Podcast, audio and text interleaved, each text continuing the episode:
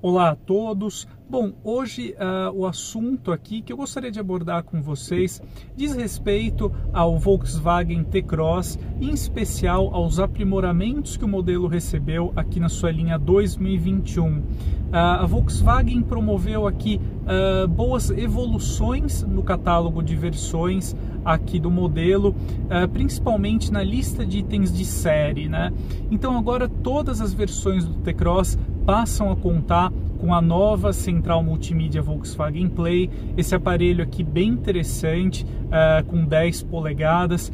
Eu acho também muito bom aqui no caso da Volkswagen Play, não só as suas funções de conectividade, também uh, ela conta aqui com alguns aplicativos nativos que você consegue uh, utilizar conectando aí com a internet do seu aparelho, né, usando o seu smartphone como roteador, uh, mas também eu acho um grande ponto positivo aqui desse aparelho a qualidade da resolução aqui uh, da tela também, que proporciona aqui imagens bem nítidas. É um aparelho de fato moderno, muito bem resolvido, uh, desenvolvido aqui no Brasil também. eu acho que o time aí de engenharia da Volkswagen caprichou bastante. Mas eu, voltando aí a falar um pouquinho aqui dos catálogos né? Eu acho que uh, com essa, esse reposicionamento aí uh, dos equipamentos de série aqui na gama T-Cross, eu acho que merece cada vez mais atenção uh, o catálogo de entrada do T-Cross com câmbio automático que eu mostro aqui. Eu estou dirigindo no momento aqui a versão uh, 200 TSI automática.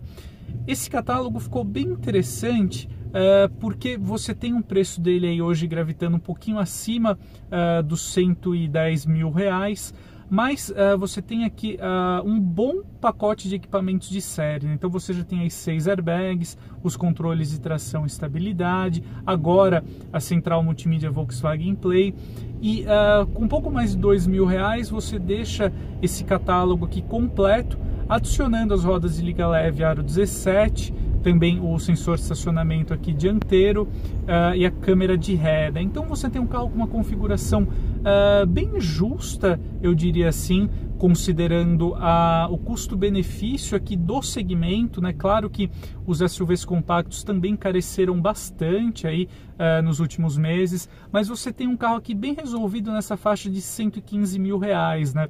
no caso do T-Cross 200 TSI completo.